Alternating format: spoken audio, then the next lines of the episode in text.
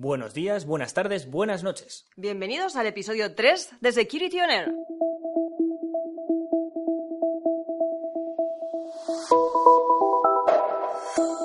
Aquí estamos Patricia Y Armand, y vamos a haceros una oferta que no podréis rechazar. en nuestro episodio de hoy comenzaremos con la sección de No Actualidad. Seguiremos con hoy un bloque mixto de entrevistas y preguntas y respuestas. Y después continuaremos con el bloque cultural y os hablaremos de la sinestesia. Vamos a ello.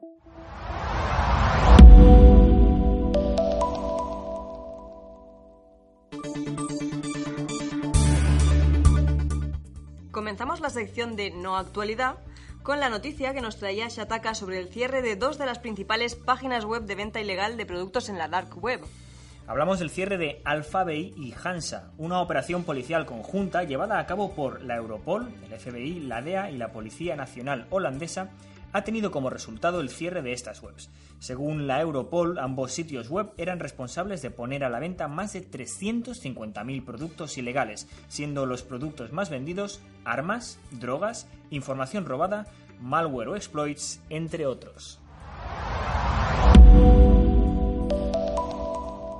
El periódico 20 Minutos nos informaba sobre una de las estafas en auge, los secuestros virtuales. Se trata de una estafa en la que se simula a través de una llamada telefónica el secuestro de un familiar de la persona que coge el teléfono. Afortunadamente, los autores del secuestro virtual que nos comentaron fueron detenidos después de estafar 3.000 euros a una mujer de 65 años a la que hicieron creer que habían secuestrado a su hija.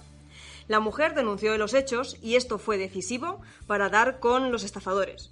Los detenidos cometieron la estafa desde Chile y, de hecho, el principal autor se encontraba cumpliendo condena en un centro penitenciario. En la siguiente noticia, el país nos cuenta un caso curioso. Una pulsera de actividad ha sido una de las principales pruebas utilizadas para resolver el homicidio de una mujer en Estados Unidos. Gracias a esta pulsera se pudo probar que el asesino de Connie, la propietaria, fue su propio marido. La pulsera registró la pelea de Connie y su asesino, los movimientos y pulsaciones de la mujer hasta que dejó de haber actividad alguna. La información registrada por estos wearables puede ser decisiva en un caso como este, pero también puede convertirse en un dolor de cabeza para aquellos que quieren preservar su privacidad. La BBC informa sobre el problema al que se ha enfrentado el CEO de la empresa Securitas fue declarado en bancarrota como consecuencia de una suplantación de identidad. Efectivamente, el presidente de esta compañía fue víctima de un phishing y con la información que los hackers consiguieron fueron capaces de pedir un préstamo suplantando su identidad y para terminar presentaron una solicitud de bancarrota ante las autoridades pertinentes. Tras denunciar el hecho, el Tribunal de Apelaciones ha corregido esta situación Para terminar con la sección, una buena noticia. La ciberseguridad española entre las más altas del mundo, según un índice de la ONU que mide el compromiso por la ciberseguridad. La Unidad Internacional de Telecomunicaciones, o ITU en inglés, es un organismo de la ONU y es la encargada de realizar esta medición. Según la ITU, España comparte el puesto 19 con Nueva Zelanda, con una puntuación de 0,718 sobre 1 en el ranking del compromiso con la ciberseguridad. Esto implica que tenemos capacidades operativas, legales y tecnológicas muy elevadas para protegernos de ataques en el ciberespacio, conocido como el quinto dominio de la guerra. Y hasta aquí la sección de no actualidad del episodio 3. Para terminar, una cuestión. ¿Esa buena puntuación que hemos sacado en ciberseguridad se puede trasladar a los ciudadanos de a pie? ¿Qué opináis? ¿Sí? ¿No? Lo vemos en nuestro bloque de entrevista más preguntas y respuestas.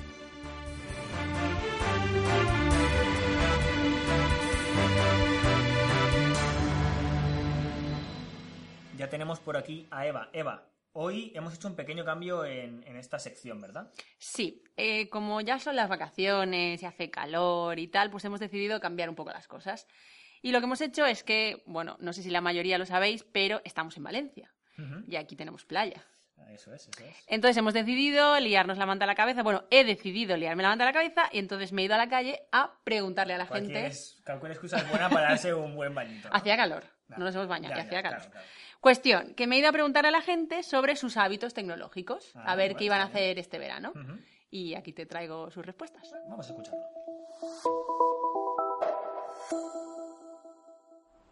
Estamos en Valencia, cerca de la playa. Y para los que tengáis envidia, no, no estamos en la playa y hace mucho calor. Así que no os preocupéis. Lo que vamos a hacer es una encuesta sobre los hábitos tecnológicos en vacaciones. Hemos cogido aquí a una voluntaria, le vamos a hacer cuatro preguntitas y la dejamos que se marche. A ver, lo primero, ¿tienes redes sociales? Sí. Bien, pues piensa en las últimas cinco publicaciones que has hecho en tus redes sociales. ¿En alguna de ellas hablaste de las merecidísimas seguro vacaciones? Sí, en varias. Vale, ¿y ves algún problema en publicar todo este tipo de información en las redes sociales? Depende de si tienes las redes sociales privadas o públicas. Además, allá, no sé si te vas de vacaciones fuera de, de- de España, pero se vayas o no, ¿has oído hablar del tema del roaming? He oído hablar. ¿Y sabes en qué, en qué te afecta? No. Y ya que nos tienes aquí, mm, ¿quieres preguntarnos algo en cuanto a dudas tecnológicas que vayas a tener este verano? Sí, sí hay mucho problema en conectarse a una wifi pública. Pues siguiendo con este paseo tan bueno por Valencia y su calor, hemos encontrado otro voluntario al que le vamos a preguntar. ¿Tienes redes sociales? Hombre, claro. Y en, si piensas en las últimas cinco veces que las has usado, las últimas cinco publicaciones, ¿has publicado algo de las vacaciones? No, no, todavía no he publicado nada porque no, no las tengo. Todavía, o sea que lo vas a publicar. Pudiera ser. ¿Y crees que hay algún problema en publicar cosas sobre las vacaciones en tus perfiles de redes sociales? Sí, hombre, hay que tener cuidado porque no sabes quién lo está viendo. En cuanto a las vacaciones estas que te vas a tomar, eh, ¿hay algún problema en que durante las vacaciones o piensas usar alguna wifi pública? No, soy muy cuidadoso con ese tipo de cosas. Y del roaming, ¿has oído algo de todo el tema del roaming? No sé si te vas de viaje a Europa, pero aún así, ¿has oído algo de- del tema y de en qué te puede afectar? Eh, no, la verdad es que no. Nos hemos encontrado un nuevo voluntario. Vamos a ver, ¿tienes redes sociales? Sí, Y si piensas en las últimas cinco publicaciones que has hecho, ¿alguna de ellas tenía que ver con tus vacaciones? sí. ¿Y en ellas ponías dónde ibas a estar de vacaciones? No dónde, sino que estando ya allí decía dónde estaba. Vale. ¿Ves algún problema en publicar este tipo de información en tus redes sociales? Eh, bueno, podría tener algún problema, sí, por dar pistas de que estoy ausente de mi casa. Por ejemplo, ¿te has planteado alguna vez cuánta gente puede ver esas publicaciones? ¿Qué configuración tienes en las redes sociales? Pongo solo amigos, pero vamos, soy consciente de que en un momento dado podría verlo cualquier otro. Y en esas vacaciones, eh, ¿te has conectado o vas a conectarte a alguna wifi pública? Eh, sí, a la del hotel, por ejemplo. Si, si piensas hacer esas vacaciones fuera de, de España, por Europa, ¿has visto el tema del roaming y en qué te puede afectar? ¿Sabes de qué va? Eh, solo sé que hay que activar el roaming para viajar fuera de España. Y una nueva voluntaria que quiere contestarnos. Vamos allá. ¿Tienes redes sociales? Sí, Si piensas en las últimas cinco publicaciones que has hecho en ellas, ¿has publicado algo de las vacaciones? eh, no, sobre las vacaciones no, ¿Porque no te has ido de vacaciones aún o porque crees que no hay que publicarlo? porque no hay que publicar las vacaciones, frases, eh, abstracciones, fotografías, pero nada relacionado con mis vacaciones. Muy bien. Vale, eh, refiriéndonos a esas vacaciones, em, ¿te has conectado a alguna wifi pública durante las vacaciones? No, tampoco. Oye, qué bien. ¿Y si te vas de vacaciones por Europa? ¿Has visto el tema del roaming? ¿Sabes en qué te afecta? Sí, he leído y he escuchado que es gratis, pero no me va a afectar mucho tampoco. Venga, muchas gracias. Pues esto es lo que he hecho esta mañana. La próxima vez que te vayas a la playa nos podrías avisar, ¿eh, Eva? Quede claro que no he ido a la playa, playa, he estado cerca. Ya, ya. Al final esto es lo que nos ha contado la gente y ahora lo que vamos a hacer es dar pautas a seguir en estos dos grandes temas, ¿no? Las redes sociales y la wifi en verano. Vale, muy bien. A ver, lo primero, eh, las publicaciones en las redes sociales. Al final depende de cuánto quiera exponerse cada uno, pero lo que es indiscutible es que si al final te vas de vacaciones y días antes o durante las mismas vacaciones estás anunciando, pues eso, que estás en el Caribe y que estás en no sé dónde, cualquiera que vea esa publicación sabrá pues que tu casa está vacía. Eso tiene un poco que ver con, con esas cosas que hacemos cuando nos vamos de pues que la persiana no esté cerrada del todo, que alguien nos recoja Exacto. el correo, ¿no? Al final es bastante, bastante parecido. Y sobre eso que ha comentado una de las entrevistas, la configuración de, de las redes sociales. Vale, a ver, el tema que, que han comentado es quién ve las cosas que, que yo publico, ¿no? Sí. Bueno, pues para esto lo que tenemos que hacer, para saber quién lo ve, es eh, configurar correctamente las redes sociales y dejar la información solo al alcance de nuestros amigos en las redes. Que es lo que comentaba también uno de los, de los chicos, ¿no? Que solo Exacto. tenía acceso sus amigos. Sí, bueno, hay que tener cuidado porque si dejamos las redes sociales bien configuradas para que solo nuestros amigos en las redes sociales tengan acceso, pero luego tenemos un grupo cerrado de 527 amigos, pues al final estamos compartiendo con un montón de gente que no conocemos. Y además, siempre tenemos que tener en cuenta que esos amigos pueden compartir la información. Entonces, si ponemos una foto muy chula que dice que estamos en el Caribe y nuestros amigos la comparten, pues puede saberlo mucha gente. Ya. Y sobre las wifi públicas, ¿también han comentado alguna cosa? Había ahí un poco de, Sí. de dudas sobre eso, ¿no? O A no sé, un poco de confusión. No Sí. todo el mundo tenía... Eh, vamos a hablar un poco de las wifi sobre las que no tenemos el control, ¿vale? Pues la wifi del aeropuerto, del hotel, del restaurante. No deberíamos usarlas nunca para servicios que impliquen nuestro usuario y contraseña y que detrás haya algo tan importante como puede ser, por ejemplo, nuestra cuenta bancaria. ¿Vale? No deberíamos utilizarla en casos que queramos ver pues, si estamos de vacaciones y ya nos han pagado la nómina. Para eso es mucho mejor utilizar nuestra, nuestra conexión de 3G, 4G. Vale, y eso tiene, tiene relación con algo que aparentemente nadie conocía muy bien, que es El roaming, el- ¿no? lo del roaming. Sí.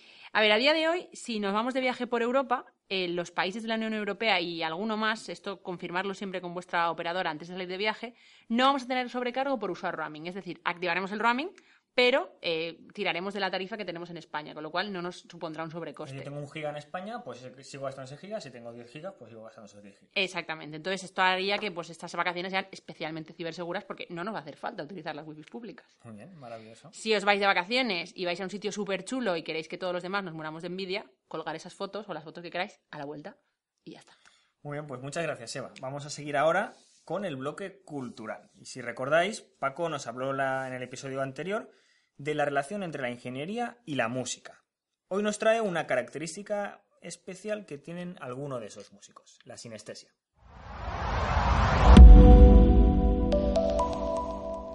Estudios recientes sugieren que alrededor del 4% de nosotros tiene sinestesia en alguna de las 40 variantes que se conocen en la actualidad.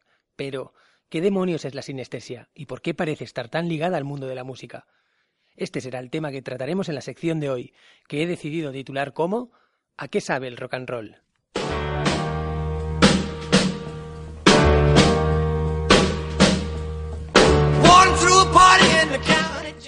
Para Duke Ellington, la nota re es gruesa, áspera y de tono oscuro, tirando a azulado, mientras que la nota sol tiene una textura más satinada. Cuando Pharrell Williams escuchó por primera vez, todavía siendo un niño, al grupo musical Earth, Wind and Fire, ondas carmesí se dibujaron en su mente. Para Kenny West, las notas de piano son azules, los golpes de tambor son blancos y los rasgueos de guitarra desprenden destellos púrpura. Las notas altas se tiñen de color naranja para el gran Frank Ocean.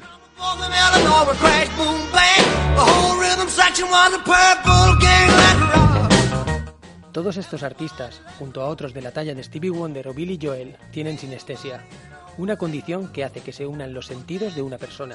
Ellos escuchan un cierto timbre y ven un color, huelen un perfume y escuchan un sonido, ven una palabra y la saborean.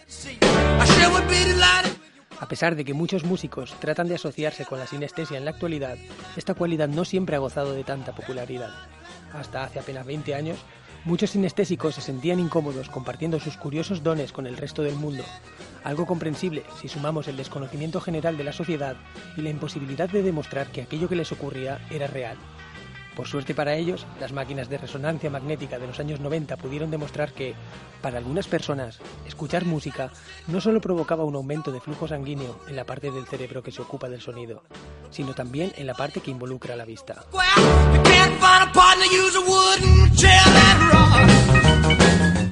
Todos nacemos con sinestesia, aunque la mayoría perdemos esta cualidad a partir de los 8 meses de edad. Pero no la perdemos completamente, y para ello realicemos una sencilla prueba. Usando la imaginación, vamos a crear dos personajes de cuento infantil.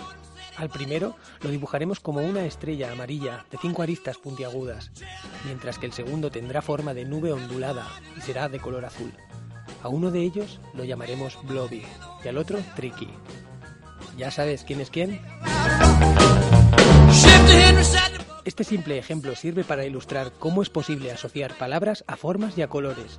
Cuando se trata de música, es fácilmente apreciable que ciertos artistas componen canciones que son literalmente más coloridas que las de otros, o más dulzonas, pero que no se me asusten los diabéticos. Os preguntáis por qué tantos sinestésicos eligen enfocar su vida a la música en lugar de ser físicos o abogados, la respuesta es simple. Si toda vuestra vida pudiera estar rodeada de color, ¿acaso no lo buscaríais?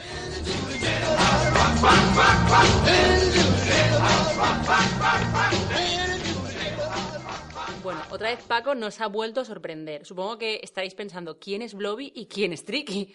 Aquí lo tenemos claro, ¿no? Sí, lo tenemos claro. Que cada uno piense lo que quiera. Y también volveremos a salir a la calle en próximos episodios para comentar otros hábitos tecnológicos con los eh, oyentes o caminantes que nos quieran contestar. Ah, y recordad que el próximo programa es en septiembre, porque también nos cogemos nuestras merecidas vacaciones. ¿Vacaciones? ¿En serio lo estás diciendo por la radio? Eh, bueno, eh, a ver, no vamos a grabar, eso no significa que, vaya, que no vayamos a estar en nuestras casas. Bueno, eh, bueno, da igual. Esto es todo por ahora. Bueno, pues hasta el próximo episodio y que la seguridad os acompañe.